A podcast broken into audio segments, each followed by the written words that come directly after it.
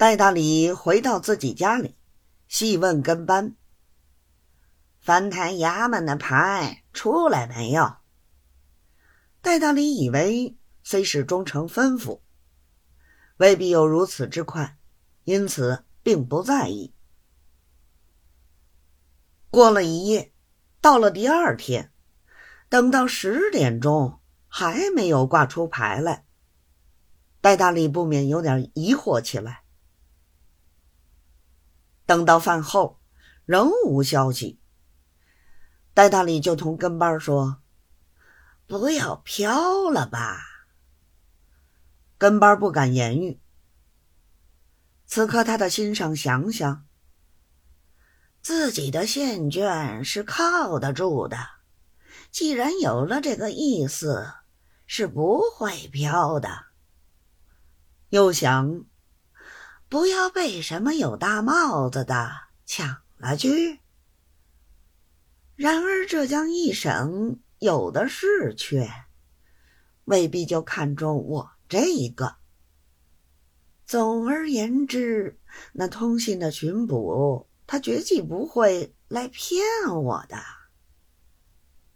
一霎时，犹如热锅上蚂蚁一般，茶饭无心，坐立不定，好生难过。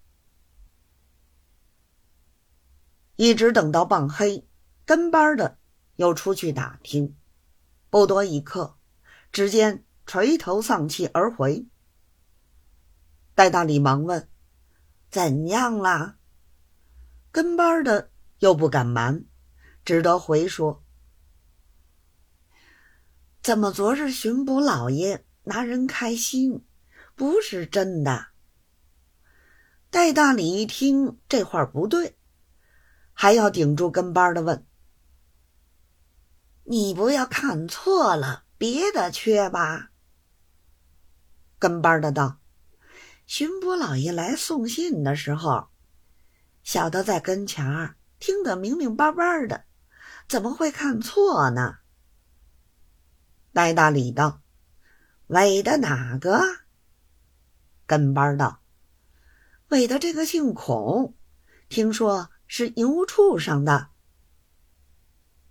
到了此时，戴大礼一个到手的肥缺，活活被人家夺了去。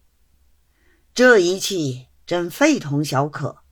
简直气出鼓胀病来，便请了五天假，竟在公馆里生气，不见客。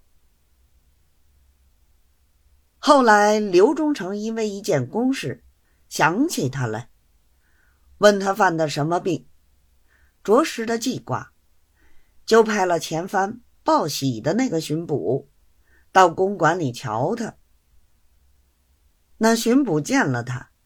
着实的将他宽慰，又说：“那日忠诚说的明明白白，是为你老先生去的，怎的同周某人谈了半天就变了卦？”戴大礼忙问：“周某人说我什么？”巡捕道：“有句说句，他倒是极力保举老先生的。”便把周老爷同刘忠诚讲的一番说话，统统告诉了戴大礼。毕竟戴大礼胸有丘壑，听了此言，恍然大悟道：“是了，是了，我好好的一个缺，就葬送在他这几句话上了。”又细问。他同忠诚说话是什么时候？何以那天晚上酒席台上一声也不言语？这个人竟如此阴险，实在可恶的很。想罢，不由咬牙切齿的恨个不止，一定要报复他一番。才显得我的本事。要知后事如何，且听下回分解。